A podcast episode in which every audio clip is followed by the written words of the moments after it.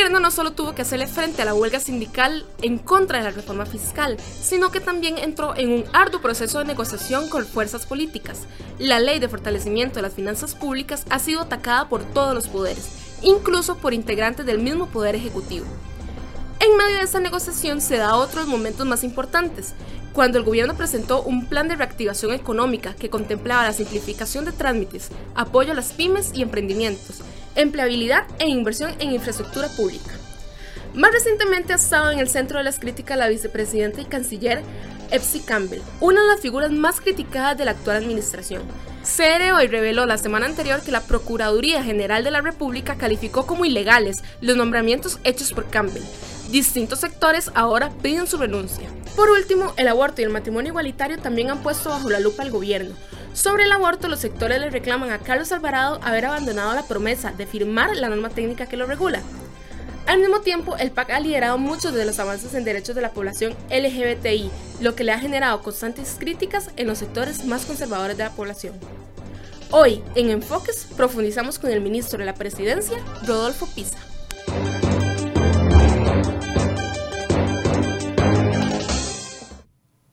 8 con 8 de la mañana, muy buenos días, gracias por acompañarnos en Enfoque CR hoy. Esta mañana, eh, durante esta semana, se va a cumplir los primeros siete meses de la administración Quesada al cargo aquí en, en, el país. Y el ministro de la Presidencia nos va a ayudar, don Rodolfo Pisa, a hacer un balance de lo que es la situación de estos primeros siete meses en medio de grandes temas que se han convertido en algunos casos conflictivos, en otros algunos que dan esperanza de lo que el camino que lleva el país. Don Rodolfo, buenos días, gracias por acompañarnos. Eh, muy buenos días, muchas gracias y un saludo a todos los que nos siguen por este medio.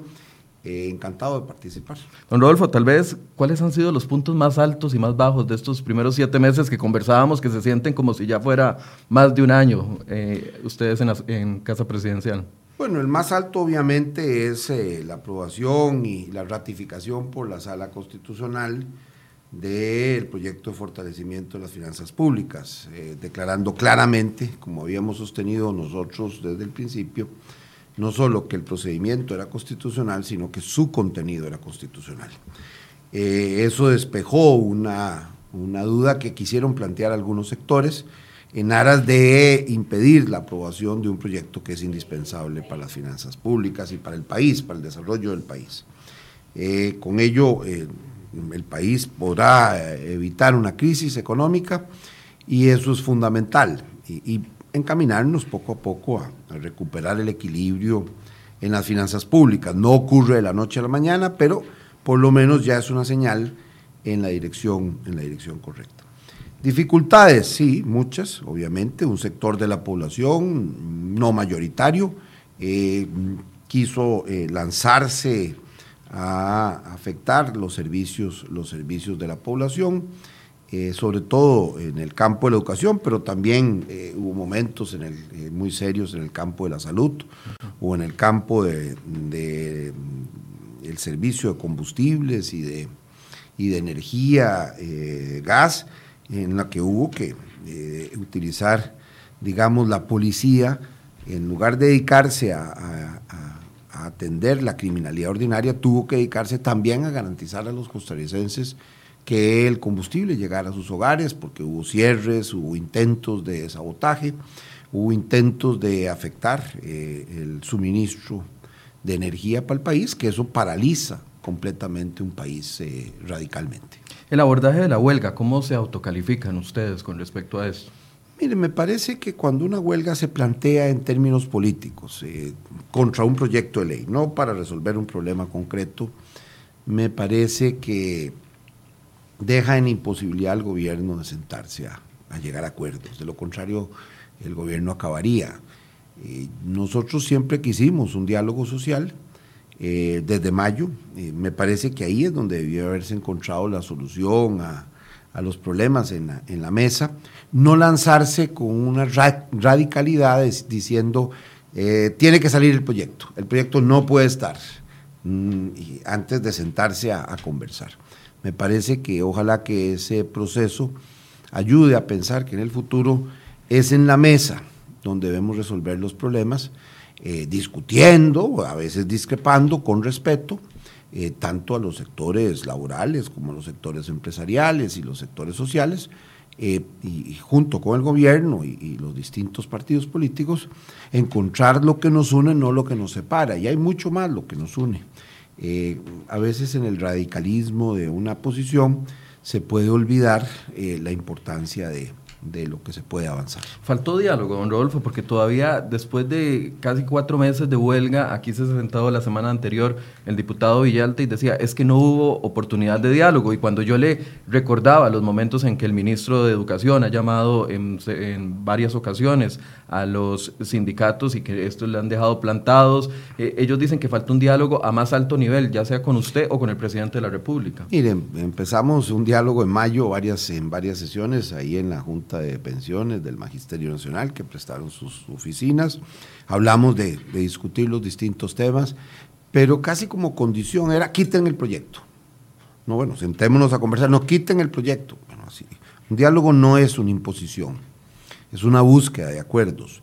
Después el presidente de la República los recibió en casa presidencial, les reiteró su voluntad de diálogo, que obviamente que no se podía dar en el marco de la huelga, pero que había voluntad. Después se reiteró cuando hubo un llamado al diálogo eh, por parte de la iglesia y de las universidades. El gobierno, el día siguiente, en menos de 24 horas, yo estaba en, la conferencia eh, con el arzobispo San José, diciéndole vamos a aceptar la, mediación de ustedes de la iglesia y que íbamos y aceptamos también al mismo tiempo la mediación de las universidades públicas. Después de eso pasaron varios días hasta que se pudo formar una mesa y pasaron 100 horas de conversaciones en el marco de la, de la conferencia episcopal o con el apoyo de la conferencia episcopal que no resultaron en, la capacidad del liderazgo sindical de llegar a un acuerdo eh, razonable. De parte del gobierno nosotros estuvimos de acuerdo. Ustedes no, no consideran entonces que hubo falta de diálogo por parte de ustedes. No, no, el diálogo siempre estuvo abierto y siempre está abierto y seguirá estando abierto. Pero obviamente el diálogo no es imposición, es respeto, respeto a cada uno de los puntos de vista. Yo no le voy a, eh, ni debe un gobierno decirle a, un, a un líder sindical cómo debe pensar, pero también al revés, quiénes son los representantes del Poder Ejecutivo y quiénes son los representantes el sector sindical. El Poder Ejecutivo no puede escoger quiénes son sus dirigentes, debe respetar esa decisión de sus bases. Pero también al mismo tiempo eh, me parece que se debe respetar la conformación de un gobierno, la existencia de un gobierno electo por el pueblo eh, encabezado por el presidente de la República y por sus representantes. Y allí, en ese, en ese proceso de respeto, se pueden encontrar muchos acuerdos. ¿Usted cree que hay una intransigencia por parte del sector sindical? Mira, a mí me parece que hay varios sectores. Hay unos que quieren el diálogo y hay otros que consideran que, o consideraban, no lo sé en este momento, que la vía era, era la lucha casi vociferante y hasta violenta como le tocó, como vimos en el caso del expresidente saliendo, digo, el presidente de la República saliendo del Teatro Nacional, eh, o el caso, el caso de la irrupción en un, en un quirófano, o, en mi caso cuando fui a conversar sobre un proyecto, sobre el proyecto de ley al Consejo Municipal invitado por las municipalidades, eh, la intención de, de que no se pudiera escuchar. No de, no de oponerse, no, no, eso está bien, es legítimo que ellos pongan su punto de vista y nosotros el nuestro, pero el problema es cuando impiden que se pueda expresar el punto de vista del gobierno.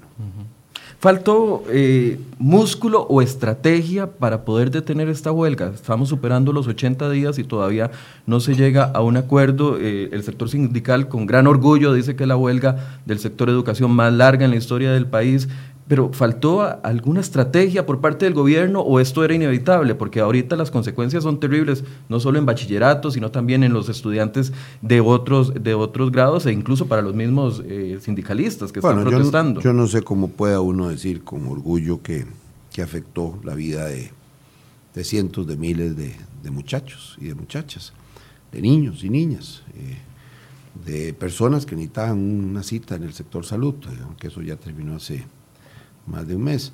Eh, yo no siento que, sea motivo de orgullo alguno eh, sostener eh, una huelga de esa magnitud en perjuicio de tanta gente. Me parece que habría sido mucho más fructífero sentarse en una mesa, conversar, aprovechar los espacios de diálogo y aprovechar en el futuro los espacios de diálogo para convencer y tal vez si, si hay algún punto de vista que, que, es razonable, pues el gobierno será el primero en recibirlo con, con, con amplitud. Así lo hicimos, de hecho, por ejemplo, eh, había, se había planteado que había una duda sobre la aplicación de los recargos o sobre, o sobre el tema de la dedicación exclusiva para los empleados actuales o los profesores. Bueno, lo primero que hizo el gobierno es eh, presentar un proyecto paralelo, conversar con las fracciones legislativas para avanzar un proyecto paralelo, que de hecho está convocado para sesión extraordinaria. No solo el proyecto 20.580, sino también los proyectos esos paralelos que garantizan la voluntad del gobierno de no afectar derechos adquiridos, que fue lo que dice, que es lo que dice el proyecto, pero en todo caso, para que no quedara ninguna duda, se reitera eh, en ese tipo de proyectos paralelos. Pero algunos sectores eh, eh, pedían un, un, músculo más fuerte por parte del gobierno a la hora del actuar de la huelga. Ahora ya estamos, la huelga va a acabar porque muchos van a tener que ir de vacaciones, pero exigían un, un mayor eh, capacidad de concluir de una u otra forma, ya fuera con más músculo o con más estrategia, el Mire, tema de la en, huelga. En, eso, en esa materia hay siempre, digamos, en la teoría, siempre hay halcones y palomas. Es decir, las palomas quieren, eh, al, primer, al primer ruido, quieren salir corriendo y dejar de, avanzar los proyectos en los que se creen y que son fundamentales para el país, como hemos dicho, el caso del, del, del 20.580. Y hay el, el, otro grupo de sectores que quiere como que de una vez eh, mande la fuerza y, resuelva todo con la fuerza. No, el gobierno no quiere resolver las cosas por la fuerza, quiere resolver las cosas por el diálogo, por el, la razón, por los argumentos y por supuesto eh, respetando los ámbitos de competencia de cada uno de los poderes del Estado. En el caso del proyecto de fortalecimiento de las finanzas públicas, es un proyecto que obviamente debe ser desarrollado, aprobado en la Asamblea Legislativa. Y si había un, una duda constitucional, plantearla en la sala constitucional. Ahora la sala ha dejado claro que, que no hay ninguna duda constitucional y que por supuesto que lo que corresponde ahora es a la Asamblea Legislativa votarlo por, por la mayoría eh, prevista en la Constitución. Eh, en el primer debate se votó por mucho más que esa mayoría, por el 60% de los diputados. Eso es un éxito, un éxito en ese tipo de, de proyectos. Y sin embargo, todavía algunos medios decían, no, es fracaso porque no llegaron al 38. Bueno. Bueno, que fue un temor que existió en algún momento por bueno, parte de todos. Algunos sectores. Aún así, yo creo que al final se habría salido con 38 votos si fuera necesario. Si no es necesario, probablemente pues no lo es y, y no se necesita ese esfuerzo extraordinario. Pero en todo caso, eh, un proyecto que es aprobado por más del 60% de, de los, de, de los eh, diputados es un proyecto que tiene una grandísima mayoría, una mayoría mucho más holgada que la que, que, la que exige la Constitución. Ahora, volviendo a la pregunta, faltó músculo, porque más de 80 días, o sea, ¿qué más tiene que pasar para que el gobierno actúe de una forma más contundente en, en tratar de que la huelga con, concluya? Mira, a mí me parece que, por eso le dije, hay, hay una tesis eh, que busca eh, la imposición de la fuerza. A mí me parece que la fuerza es la última medida posible, la última cuando ya todos los mecanismos han, fallado, todos los mecanismos de diálogo han fallado. Eh, mire, a mí también es importante destacar que hay el derecho a manifestarse, a manifestarse en contra, eh, a oponerse a un proyecto. Eso es parte de la vida democrática y un gobierno tiene que respetar ese derecho. Otra cosa es afectar derechos de terceras personas, particularmente de niños y, de jóvenes. Eh, muchachas y muchachos que, con ilusión van al colegio, que necesitan el colegio y hoy, hoy se ha causado un daño prácticamente irrecuperable. Eh, me parece que ahí hay una cosa que es totalmente diferente. Una cosa, repito, es manifestarse en contra, que todo el mundo tiene derecho a opinar en contra, y a, incluso a, manifestarse frente a la Asamblea Legislativa o hacer una marcha. Y otra cosa eh, radicalmente distinta es paralizar los servicios eh, que tanto necesita la población. Creo que ahí más bien eh, lograron un cierto rechazo de la población. La población eh, respeta mucho el derecho de manifestación. Pero al mismo tiempo la población rechaza las medidas de fuerza que se usaron, por ejemplo, eh, cierres de carreteras, por ejemplo, eh, afectar a los estudiantes en su curso electoral, eh, afectar los servicios de salud. En todos esos campos hay un rechazo manifiesto de la población. Al mismo tiempo, esa, esa, población dice, tienen todo el derecho a manifestarse y oponerse. Entonces, esta actitud que tomó el gobierno durante estos tres meses, desde el 10 de septiembre, ha sido una estrategia de gobierno, dejarlos que ellos lleven hasta donde han llevado el, tema de la huelga. No, ahí hubo momentos en que se, la fuerza pública tuvo que actuar excepcionalmente, eh, con mucho respeto eh, a las formas, siempre intentando primero el diálogo, pero al mismo tiempo garantizar primero que el país tuviera tuviera el combustible, que tuviera los servicios básicos, eh, que se recuperaran los servicios de salud, que hubiera medidas para que en la caja se reprogramaran las, las citas que se habían, que se habían afectado. Eh, no todo se puede hacer plenamente. En el caso más doloroso es el caso de la educación, porque ahí el daño es, eh, es prácticamente irreversible. Yo espero que nunca más se vuelva a dar una situación de estas. Eh, una huelga motivada políticamente, más que gremialmente, porque, porque es contra un proyecto de ley, no, no contra un patrón, no es contra, contra un proyecto que está en la Asamblea Legislativa. Eh, ¿Ustedes van a apoyar el proyecto de, que impulsa el, diputado Carlos Ricardo Benavides con respecto a la reforma, al capítulo de huelga en la reforma procesal laboral? Me parece que debe revisarse porque obviamente, eh, primero, lo que ha durado para decidirse la legalidad o no de una huelga. Parece que eso no debería durar más de, más de 10 días, exageradamente. Entonces ahí el procedimiento tiene que revisarse. Se supone que el proyecto de, de, de, ley procesal laboral era para agilizar los procesos y lo que hemos visto los, los ciudadanos es que más bien se han atrasado al infinito, jugando con el tema de si los, de, si los notifican o no los notifican. Eh, con un montón de incertidumbres, de poca claridad jurídica, de qué es lo que es lícito y qué es lo que no es lícito. Eh, esta huelga ni siquiera se, se, cumplieron todos los procedimientos previos, es decir, eh, avanzar, demostrar que no había habido voluntad de llegar a acuerdos. no, ni siquiera se, intentaron esos esfuerzos, se mandó, se, se convocó y punto, sin garantizar servicios esenciales, y, por supuesto que eso debe ser, debe ser eh, revisado por la Asamblea Legislativa. No le toca al Poder Ejecutivo, porque es una es, es materia legislativa, pero el Poder Ejecutivo eh, ha convocado eh, ese debate, ha convocado a sesiones extraordinarias para que en la Asamblea Legislativa se encuentre esa solución. ¿Cree usted que fue un error haber levantado el veto? Que existía la reforma procesal laboral. Mire, yo señalé en mi época, en mi periodo, que no se debió haber levantado el veto digamos, de manera que no es algo nuevo. Eh, pero me parece que el tema de fondo es que en algunos temas los proyectos de ley no, no permiten a la sociedad valorar, eh, digamos, la mejor opción eh, para, y, se radicalizan en sí o no, cuando hay fórmulas intermedias que permiten garantizar lo que se busca por un sector, pero sin afectar servicios o, bienes esenciales para la sociedad.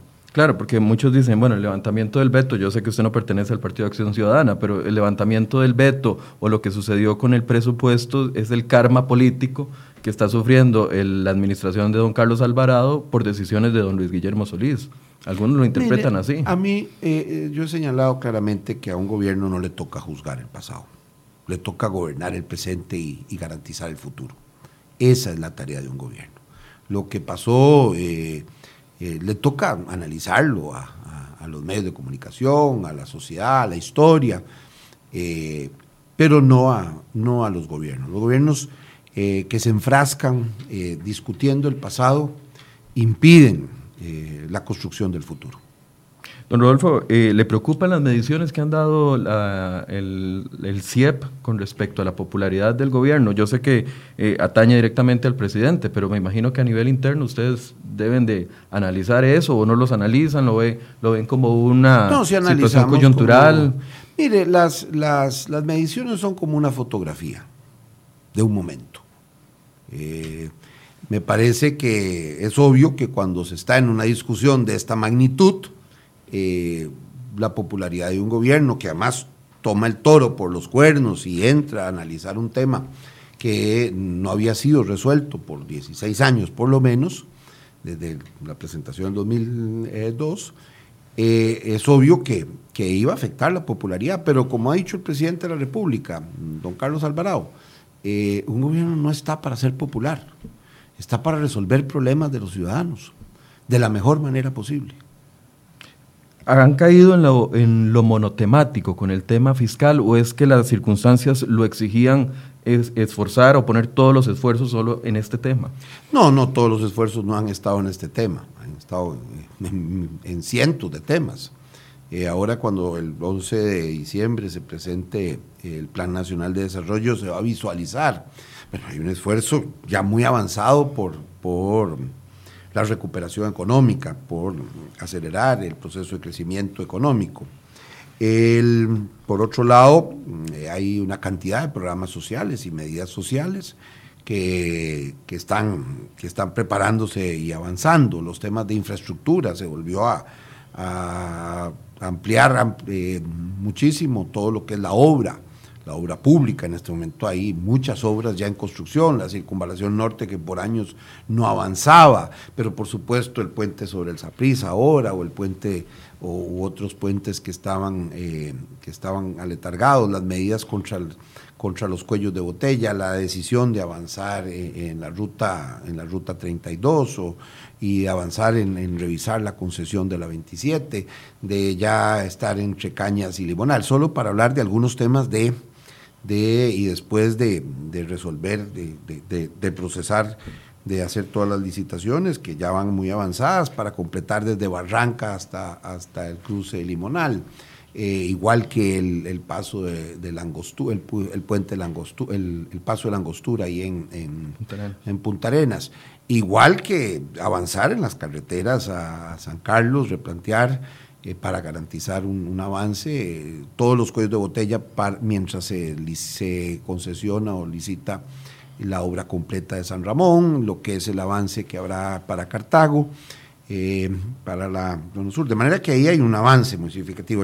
El, compromiso con el gobierno digital, eh, el avance con la firma digital en estos días va a avanzar muchísimo en que podamos hacer gestiones con la huella digital. Eh, gestiones para pedir de, eh, para que la validación de derechos se haga con la huella digital, que podamos bajar el, digamos la, la colilla de, asegurado desde, la, desde una huella digital, que podamos eh, hacer trámites a través de, internet mucho más, mucho más rápidamente también eh, los temas de los cambios que habrá en educación, que se anuncian para seguridad social y salud. Me parece que en, tema de seguridad ciudadana, a pesar de la huelga y a pesar de haber dedicado la policía, hay un avance muy significativo de parte del Ministerio y del Ministro de, Seguridad eh, que, que, avanza en, en los temas de lucha contra el crimen organizado y lucha contra la criminalidad común. Usted menciona todos esos temas, pero pareciera que en los titulares y en lo que vivimos el día a día era solo huelga por un lado y plan fiscal por otro lado o proyecto fiscal por otro lado. Mire, me parece que hay algunos temas que son urgentes, hay algunos que requieren como el bambú tener eh, la preparación por varios años de las raíces y después ver rápidamente cómo crecen 20 metros. Eh, eh, hay, hay otras cosas que brotan más rápidamente, como un frijolar, digamos, que se, se siembra y rápidamente. A los directos ya se ven resultados. Eh, se empiezan a ver los resultados. Hay otras cosas que requieren construir raíces, eh, afianzar en la tierra ese crecimiento, entonces en esa etapa no se ve. Eh, es más, si lo vemos en una construcción de una casa, por ejemplo, en la primera etapa lo que usted ve es un desorden. Usted ve que están haciendo las zanjas, hay que mover tierra, hay que mover piedras, hay que colocar las bases y, de pronto usted ve la casa. Bueno, pero sin esas zanjas y sin esas bases, eh, sin ese movimiento que al principio parece un desorden, no se lograría el orden que significa construir una casa y, la posibilidad de que una familia pueda eh, habitar en ella eh, y, construir una vida familiar en ella. Eh, todo eso eh, tiene sus etapas. Eh, no, hay, no hay acción profunda, creadora, primero sin un pensamiento que la alimente. Y segundo, sin unas acciones previas que no son visibles, pero que son esenciales para lograr el resultado o los frutos. ¿Usted cree que la desestabilidad que dio el tipo de cambio en los últimos días previo a la votación terminó de convencer el tipo de cambio del dólar? Estoy hablando, terminó de convencer a algunos sectores que no estaban convencidos de que estábamos en un problema fiscal como el que ustedes habían comunicado. Yo creo que hay muchos elementos que, que terminaron convenciendo a la sociedad de la necesidad de aprobación del proyecto, del proyecto fiscal. Obviamente, en primer lugar, una realidad eh, uno no, no puede inventar una realidad. Un gobierno no puede inventar una realidad. Una cosa es tener el agua a la cintura y otra cosa es tener el agua a la nariz. En este momento teníamos el agua a la nariz y por tanto eh, tomar, eh, trasladar decisiones hacia el futuro era prácticamente ahogarse. Y, entonces hay, hay, un campo para cada cosa, hay un tiempo para cada cosa eh, en una sociedad y en este caso era urgente eh, la aprobación del proyecto de fortalecimiento de las finanzas públicas. No para que resuelva todo, ningún proyecto es una panacea, ni es un proyecto perfecto, ni el gobierno eh, pretende proyectos perfectos, la sociedad democrática no permite esos proyectos perfectos, lo que permite son proyectos posibles y suficientes, en este caso para evitar una crisis. Se había señalado hace años y hace meses especialmente que íbamos a tener un problema con las tasas de interés con el tipo de cambio. ¿Por qué? Porque el gobierno había, le, había, le estaba costando cada día, y a veces eh, había que, eh, en la noche se conseguía la plata para el día siguiente, a préstamos y subiendo las tasas de interés. Eh, lo que la ministra llegó a calificar tasas obscenas, en el sentido de que había que subir, había, que había tenido que financiarse con una prima de riesgo, para decirlo técnicamente, mucho más alta. Y eso al final significa o significaba que iban a subir las tasas de interés para los costarricenses que tienen deudas desde la casa, de, la moto, la bici o, de la tarjeta de crédito. Eh, y también eh, que eso iba a tener un impacto en, las, en, eh, en, el tipo de cambio. Eso se señaló desde el principio. Y de pronto cuando ya la gente lo vio, dijo, hombre, sí, el lobo está ahí. No es no es un discurso, eh, que viene el lobo. Es que el lobo está ahí a la vuelta de la esquina. Sin embargo, algunos de, pensaron que el hecho, por ejemplo, de que el Banco Central interviniera menos era un tipo de compadre hablado para que el dólar pegara un susto a los que no estaban terminados de convencer. Vea que es exactamente al revés. El Banco Central intervino en 1.700 millones de dólares como nunca había intervenido en los, en los, años anteriores, de manera que intervino mucho más. O sea, si no hubiera intervenido el Banco Central, la situación hubiera sido mucho más dramática. Pero no había compadre hablado entre Casa No, no, ¿cómo lo va a ver? Hombre, ¿usted cree que a un gobierno le interesa si el gobierno tiene deudas en dólares también? El gobierno, el, gobierno tiene que conseguir para comprar petróleo, tiene que, es decir, es como, como que eh, pretender que al gobierno le interesa morderse la cola. No sucedió entonces. No, no, es que había un hecho real. Había una pérdida de credibilidad, el sistema estaba en duda y la gente cuando eh, eh, tiene dudas sobre, sobre la firmeza y la capacidad de un gobierno de resolver problemas, su tendencia natural es, a, resguardarse en otras, en, otras, en otras monedas. Eso es lo que uno sabe eh, por la teoría y por la práctica de muchas sociedades. Entonces es importante garantizar que no va a pasar que el país eh, tiene la, eh, puede dar la confianza a los empresarios, a los inversionistas y por supuesto en primer lugar a los trabajadores. ¿Cómo cree usted que ha impactado la aprobación en primer debate del proyecto de fortalecimiento de las finanzas públicas? Hemos visto una baja en el tipo de cambio de dólar y una mejor colocación de los bonos del país. Sobre todo después de la resolución de la sala, constitucional. es la, la, que es clave porque quedaba esa, esa duda para algunos sectores y entonces ahí sí usted ve que más bien los efectos prácticos, y no son efectos de Costa Rica, no es que Costa Rica puede movilizar eso, eso es lo que ocurre a nivel internacional, la gente está observando y dice, ¿vale la pena invertir en Costa Rica o no? Si un país no tiene capacidad para tomar decisiones y para adoptar una legislación, eh, es un país poco creíble. Entonces el país volvió a recuperar la credibilidad. ¿La reactivación económica usted cree que sea más fácil eh, empezarla, implementar eh, a partir de ahora? Sí, claro, sin duda. Es que si no, no hubiera podido ser. ¿Cuáles son las prioridades? O sea, sin, sin la aprobación del proyecto, plantear una reactivación económica hubiera sido una quimera porque no se creaba la confianza. Usted, por mucho discurso que usted haga y por mucha legislación que usted promueva, al final, si la gente cree que el país no le va a ir bien porque sus finanzas públicas van hacia el, hacia el descalabro, eh, la gente no, no, no, confía, por mucho discurso que usted haga. No hay ninguna comunicación que sustituya una realidad. ¿Cuáles cree usted que son los tres, eh, no sé, si son proyectos de los, dentro de los que ustedes convocaron en la agenda extraordinaria, o las tres claves para que en este momento eh, histórico del país se reactive la, la economía? Bueno, la economía el crecimiento económico depende de, de, cinco grandes elementos. Uno, la confianza, en primer lugar, la seguridad jurídica la confianza, saber que lo que yo voy a invertir en ese lugar y en ese país vale la pena porque se va a mantener. Bueno, eso es muy importante. Sin eso no hay crecimiento económico, sin eso no hay reactivación económica, por mucha plata que ponga el gobierno y por muchas leyes que establezca. Entonces, esa parte es esencial, crear la confianza, en primer lugar. En segundo lugar, eh, es importante también recuperar la inversión en capital en, gastos de capital, lo que llamamos infraestructura, fundamentalmente, no solo infraestructura. Eso requiere infraestructura en el campo de ciencia y tecnología y en el campo particularmente también de la red vial de nuestro país, que es la que tiene más, eh, mayor colapso. Eh, y eso además dinamiza la economía, esa inversión en infraestructura. En tercer lugar, obviamente, obviamente eh, simplificar los procedimientos y los trámites desregular en algunos casos, simplificar procedimientos y hacerlos más sencillos para que la actividad empresarial pueda fluir y pueda desarrollarse y no encuentre eh, una puerta cerrada tras otra.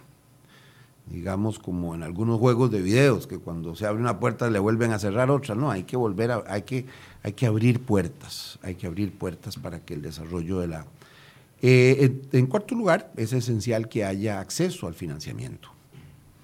Y eso pasa no solo por banca de desarrollo para un sector, sino también por la credibilidad en el sistema económico, que además las, tasas de interés, el gobierno no presione las tasas de interés hacia arriba y podamos tener tasas de interés estables y competitivas.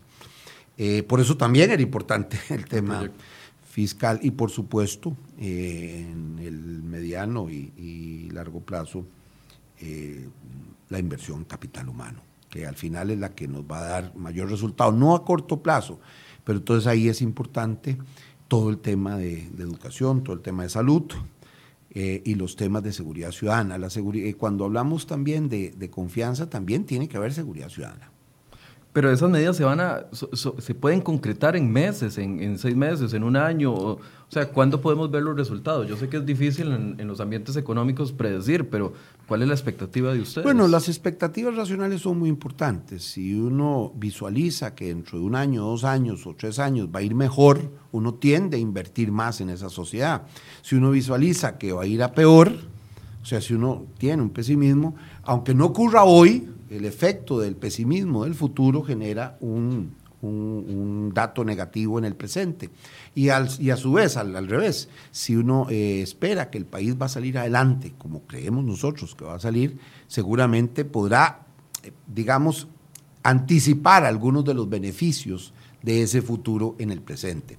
Eh, no, algunas cosas ocurrirán el próximo año, algunas, otras en el 2020 en el 2021, pero todas son importantes para avanzar en la senda del desarrollo. El país puede crecer más, va a crecer más, seguramente mm, no tal vez a, principios del otro año, como este año, que ha sido un año eh, muy complejo, muy difícil, pero seguramente a partir del segundo semestre del 2019 y, sobre todo en el 2020 en adelante, tendremos un, un país con mucho mayor crecimiento y, mucho más robusto y más, más tranquilo, más confiado en su desarrollo.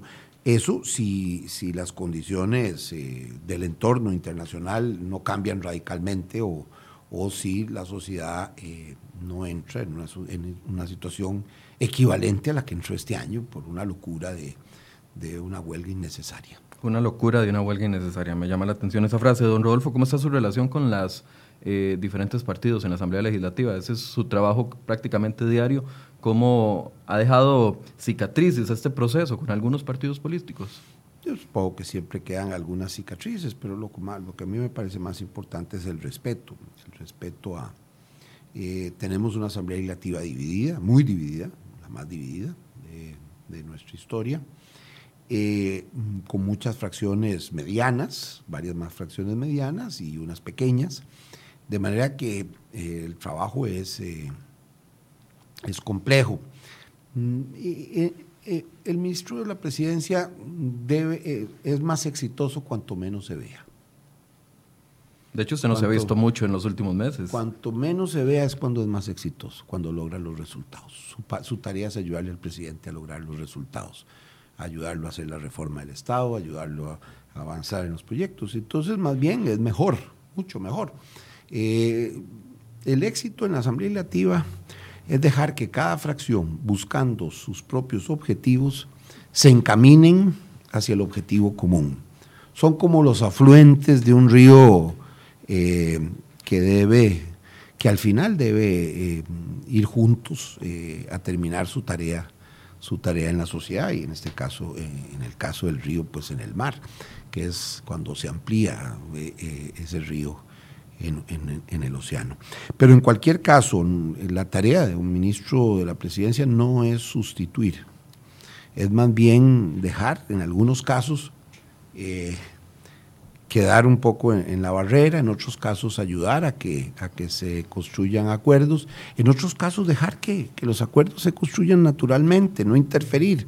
El primer deber de un gobierno y también de un ministro de la presidencia es, es no tapar el sol, no taparle el sol. Eh, lo digo a propósito de Diógenes, que es un filósofo, filósofo griego de la antigüedad, que cuando Alejandro Magno le preguntó qué podía pedirle, en su caballo y él en una covacha, digamos en una especie como de, de, tugurio, para decirlo en palabras de hoy, eh, cuando él le pregunta qué es lo que le pide al, emperador o, a, Alejandro Magno, él le dice, no me tapes el sol. A veces es necesario no tapar el sol. El hecho que el Partido de Restauración Nacional se haya dividido le facilita a usted mayores capacidades de negociación con alguno de los dos bloques. ¿Va a tratar usted a Nueva República como, como si fuera un bloque o un partido político dentro de la Asamblea? Digamos, eh, eh, en la política legislativa hay realidades. Hay una fracción, eh, una fracción que era de 14, ahora es de 8 y de 6. Bueno, las dos son importantes y con las dos tendremos que, que trabajar, con los dos grupos. Eh, se llama infracción o no se llama infracción. Eso es un tema que corresponde a la Asamblea Legislativa definirlo. Al gobierno lo que le toca es negociar con todos los diputados, con los 57 diputados. Y si es un bloque de 8 o es un bloque de 6 o es un bloque de 14, de 17, de 9 o de 1, todos, son, todos suman y todos son importantes para el desarrollo de una política nacional. Don Rodolfo, ¿por qué el gobierno se ha hecho de la vista gorda con el tema de los nombramientos ilegales en Cancillería? Porque si bien es cierto, eh, partidos como Liberación Nacional, la Unidad Social Cristiana, fueron los grandes aliados de ustedes en este tema fiscal, pero este, esta actitud que ha tomado el gobierno en defensa de doña Epsi Campbell, más bien le está restando y, las mayores críticas las están recibiendo de sus mejores aliados. ¿Es estratégico mantenerse como se ha mantenido? Mire, me parece que, el gobierno no ha zafado el, el lomo. Ha dicho, hoy esperamos presentar ya la consulta formal a, la, a la Procuraduría ya para que sea vinculante y para que desarrolle y, clarifique toda la ruta a seguir jurídicamente, del marco jurídico. Y me parece que en eso hay, un, hay una voluntad de resolver, eh, de resolver en el, en, el marco del derecho. Eh, recuérdese que, que es necesario eh, primero, que, haya algunos desarrollos que no están claros en, la, en, la, en, el informe y además es necesario que, esos que ese informe sea vinculante para que todos, eh, el gobierno la República en primer lugar, pueda cumplir el mandato de la ley adecuadamente de acuerdo a lo que eh, en su momento diga la Procuraduría General. Pero esto se ha extendido mucho, ya son muchas semanas hablando de nombramientos, hablando de la posición de la, de la Procuraduría. La canciller dice una cosa que no es cierta y la tiene que ratificar los mismos procuradores eh, con, con, palabras que habían dicho y repitiendo lo que había dicho la canciller, como Paola Vega o, o como el jefe de fracción, don Víctor Morales. No le han dado muchas largas a este tema que les ensucia la relación con partidos que han sido aliados con ustedes. Me parece que eh, un gobierno tiene que actuar dentro del derecho, respetar el derecho. Y lo que está haciendo el gobierno es respetando el derecho. Es decir, ahora, este, eh, una consulta, eh, digamos, paralela, que hace la diputada Karina Niño con todo su derecho. Ahora, lo que queremos es que precisamente la Procuraduría ya la convierta en una decisión, en una decisión pero ya con todos los detalles en una decisión vinculante, de manera que sepamos todo lo que hay que hacer. Más bien es, es al revés, es la voluntad de cumplir eh, 100% con el derecho. Claro, pero lo van a hacer porque lo dice la Procuraduría. O sea, uno hubiese esperado que una alianza como la que tenía don Carlos con usted fuera más bien ustedes adelante y decir, no señora, eso no se puede hacer, esto sí se puede hacer. O sea, yo sé que la canciller tiene ámbito de acción, pero uno siente que esto se ha extendido demasiado. Bueno, a mí me parece que nosotros somos respetuosos del derecho. Yo particularmente, yo me he educado en ese, en ese campo, he sido profesor muchos años. pero por eso, mismo, por eso mismo sigo los procedimientos. Y por eso mismo respeto los procedimientos, porque tengo claro que una vez que uno salta esos procedimientos eh, que establece, eh, cauces que establece nuestro ordenamiento jurídico, eh, uno abre el espacio a, a, la arbitrariedad. En este caso puede ser para bien o puede ser para mal, eso no entro a, discutir. El tema es que yo sí creo esencial seguir los procedimientos establecidos en la ley. Porque uno esperaría que los vicepresidentes ejercieran un, una coadyudancia a su trabajo como ministro de la presidencia, haciendo enlaces con otros, pero en el caso de doña Epsi Campbell, solo problemas le ha traído a Casa Presidencial en este tema en específico. Y en el caso del vicepresidente don Marvin eh, Rodríguez, ni siquiera lo hemos visto como un mediador en el tema de la huelga. Entonces, eh, ¿qué están haciendo los vicepresidentes? Bueno, eh, está haciendo muchísimo trabajo don Marvin. Don Marvin lidera todo lo que es la economía social solidaria en todo el país, en todo el país. Y, ha estado de puente para encontrar el diálogo y, y, fortalecer el diálogo. Y ha estado a la par del presidente de la República y del gobierno en, en las batallas por, por resolver los problemas de este país. Lo mismo la, la, vicepresidenta. Ya la tarea específica de nombramientos o no nombramientos, eso lo que hay que hacer es revisar jurídicamente qué es lo que corresponde técnicamente. ¿Y usted cree que esa solución se pueda tener pronto? Sí. Para que no siga ensuciando la cancha. No, sí, yo creo que espero que la Procuraduría responda lo antes posible para que de una vez se señale el camino que se debe, se debe tener. Eh, el gobierno tiene una voz en el mundo, eh, la canciller ha cumplido ese papel y, vea que ese tema eh, no se ha discutido. Eh, ¿Cuál es el, cuál es el papel que ha cumplido en el mundo en defensa de los valores que Costa Rica debe defender internacionalmente? Obviamente la democracia en nuestro entorno, en América Latina específicamente, obviamente los derechos humanos en todo el mundo, el tema el tema de la protección del medio ambiente, que es otra tarea fundamental, la búsqueda y, la lucha por la paz a nivel mundial. Eh, esos principios junto con eh, el mayor desarrollo económico y comercio con los países para traer inversiones y para generar exportaciones y, y mejora de la calidad de vida de los costarricenses se mantiene y yo creo que eso es lo esencial. Independientemente de, del gobierno, Costa Rica tenía una política exterior eh, mm, sólida.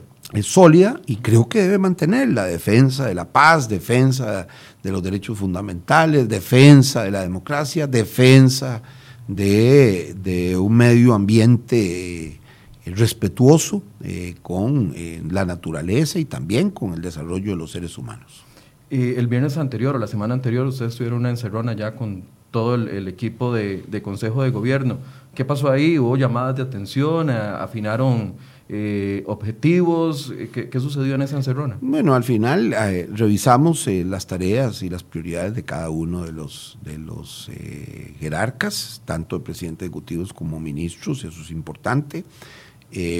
y al final el presidente pues toma las decisiones.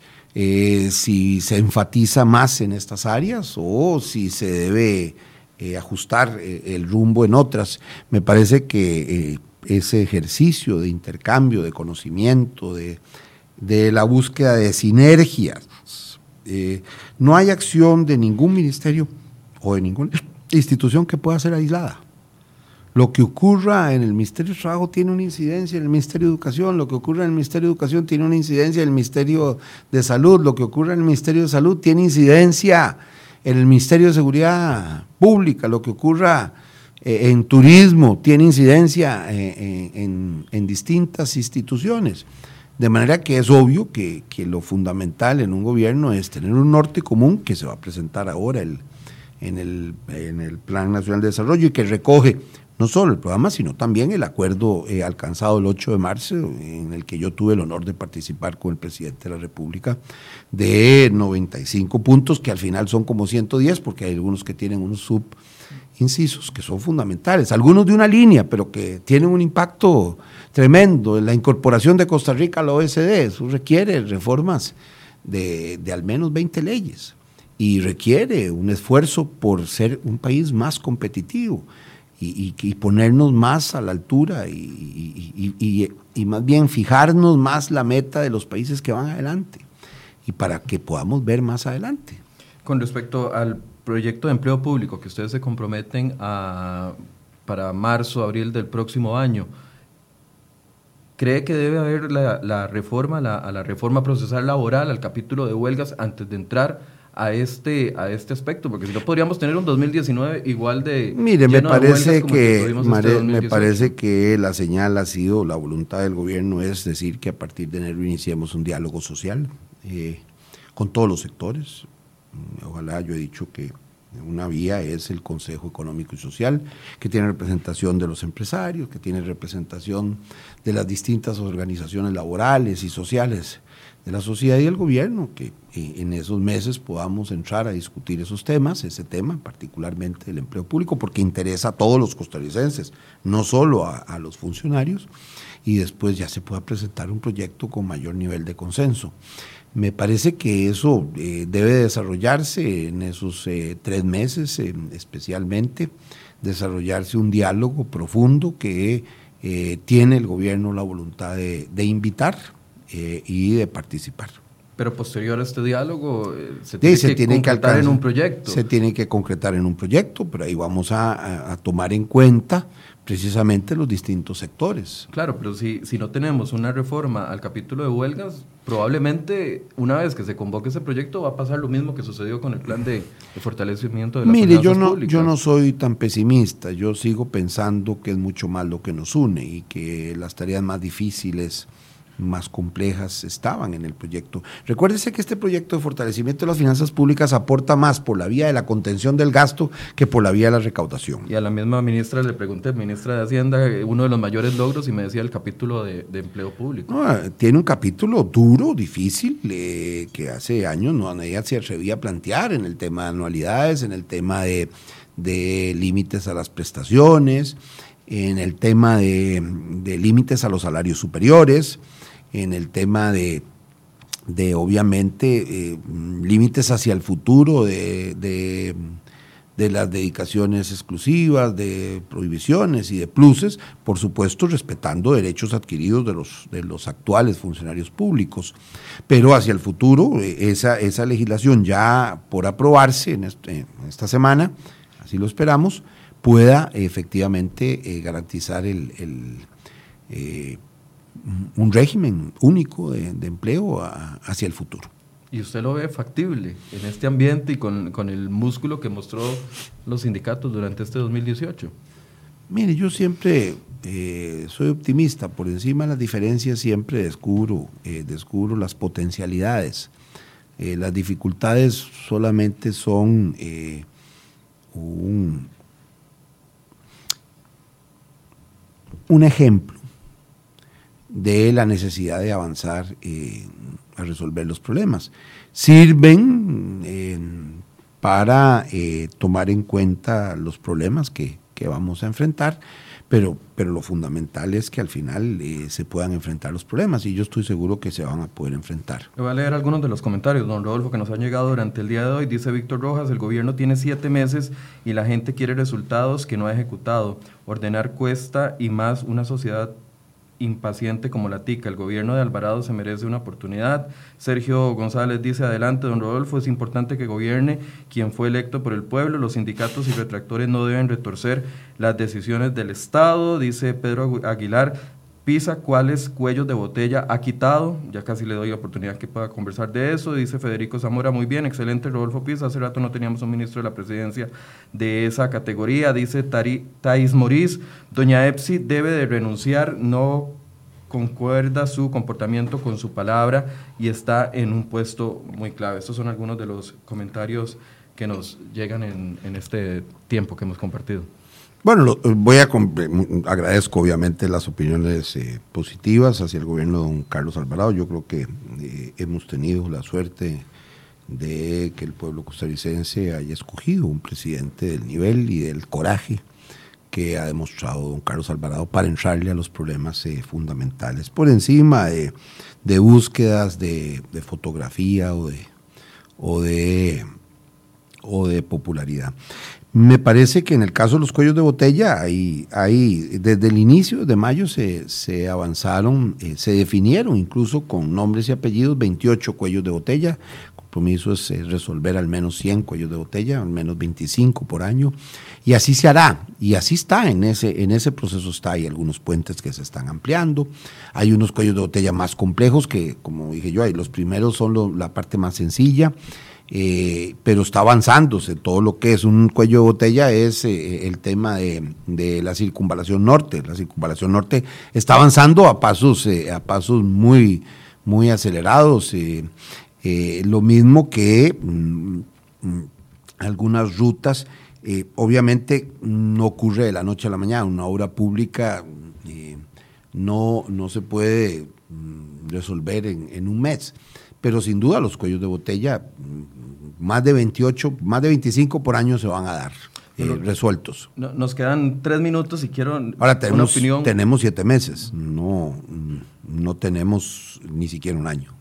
¿Usted cree que ya al año hayan resultados más concretos? Ah, al año sin duda habrá resultados más concretos y en el año de 2019 veremos muchos cuellos de resuelto, de botella resuelto. Otros, más bien vamos a estar con unos cuellos de botella porque se están reconstruyendo algunas partes de la circunvalación, algunos pasos a nivel. Eso, eso pues eh, dificultará mientras haya la construcción, el, el tránsito, pero garantiza en el futuro una solución.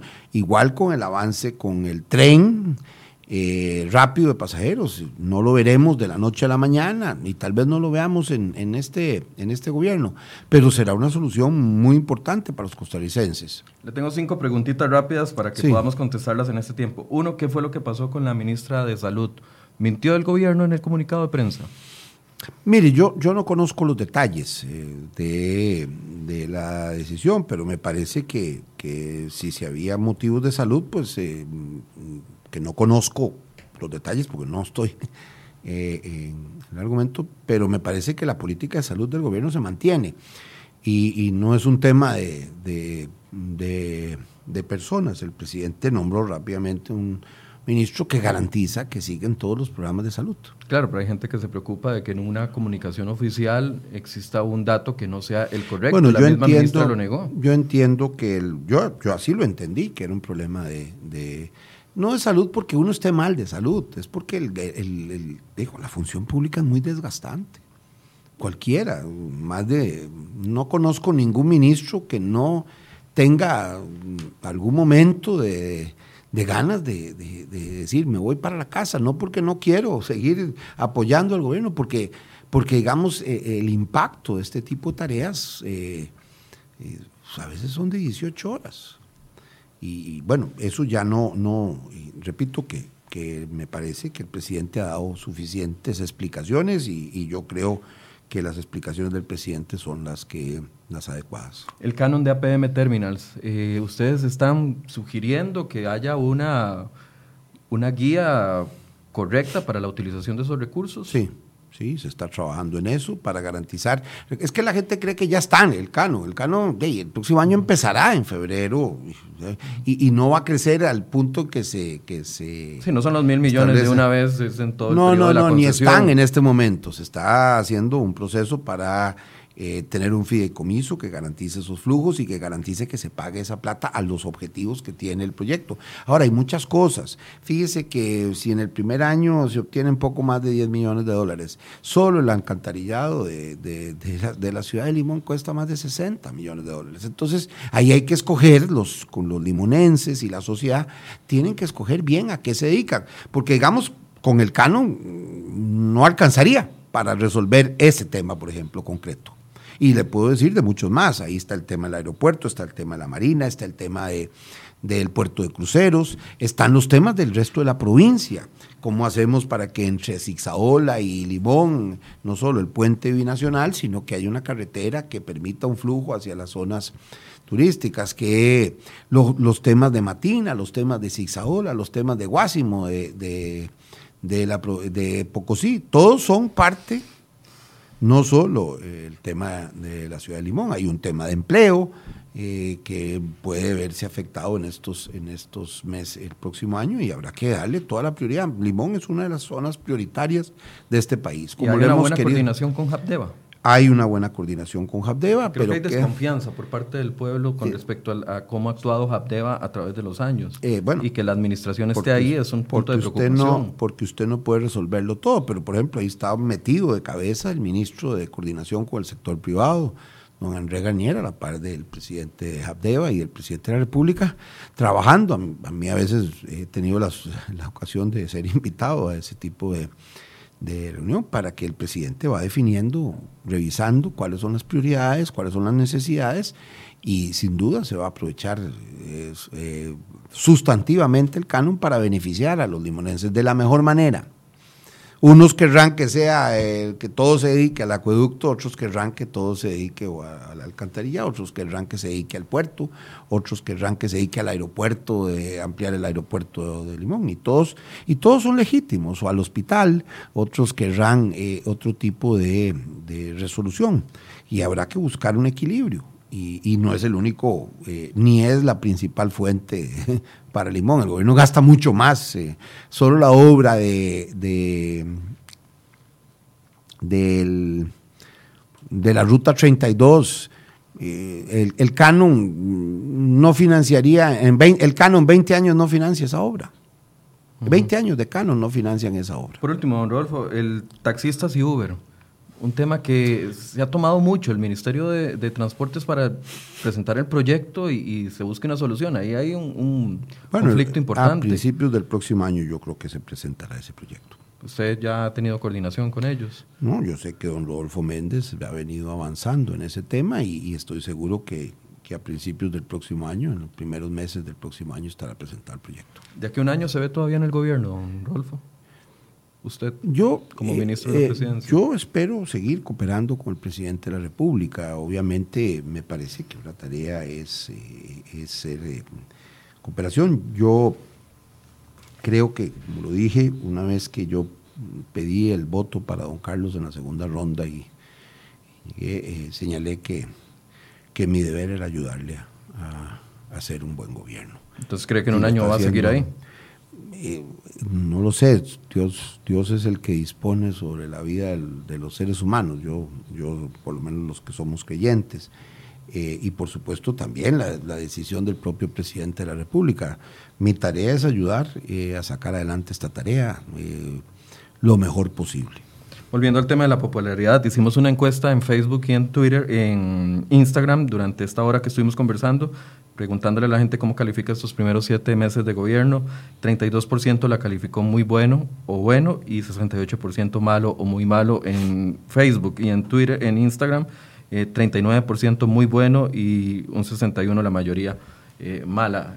¿Cómo lo ve usted? Me parece normal. En los primeros meses ya le digo que es como cuando está haciendo uno las zanjas de la casa, que qué le parece lo que está pasando. lo que ve es un hueco, ve unos huecos, ve un lodo, ve el movimiento de tierras y todavía no ve la casa. Eh, entonces es normal en los primeros meses de un gobierno eh, no ser calificado como muy bueno. Uno tiene que calificar al gobierno cuando termine su periodo y diga, hombre, la verdad que sí lo hicieron bien. Pero, pero digamos, en la primera etapa hay que, hay que hacer las zanjas y hay que hacer los, los eh, preparar las condiciones para, para poder tener un, resultado positivo. Y el gobierno eh, eh, inició su tarea agarrando el toro por los cuernos, es decir, es decir, vamos adelante con el proyecto de fortalecimiento de las finanzas públicas. No es un tema popular, en ninguna parte del mundo es popular revisar proyectos fiscales, pero sacarlo adelante y ver, y cuando veamos los resultados, con toda seguridad, con toda seguridad el país eh, va a, mejorar sustancialmente la opinión del, gobierno de la República y sustancialmente la opinión del presidente de la República, don Carlos Alvarado. Eh, muchas gracias, don Rodolfo, por esta hora.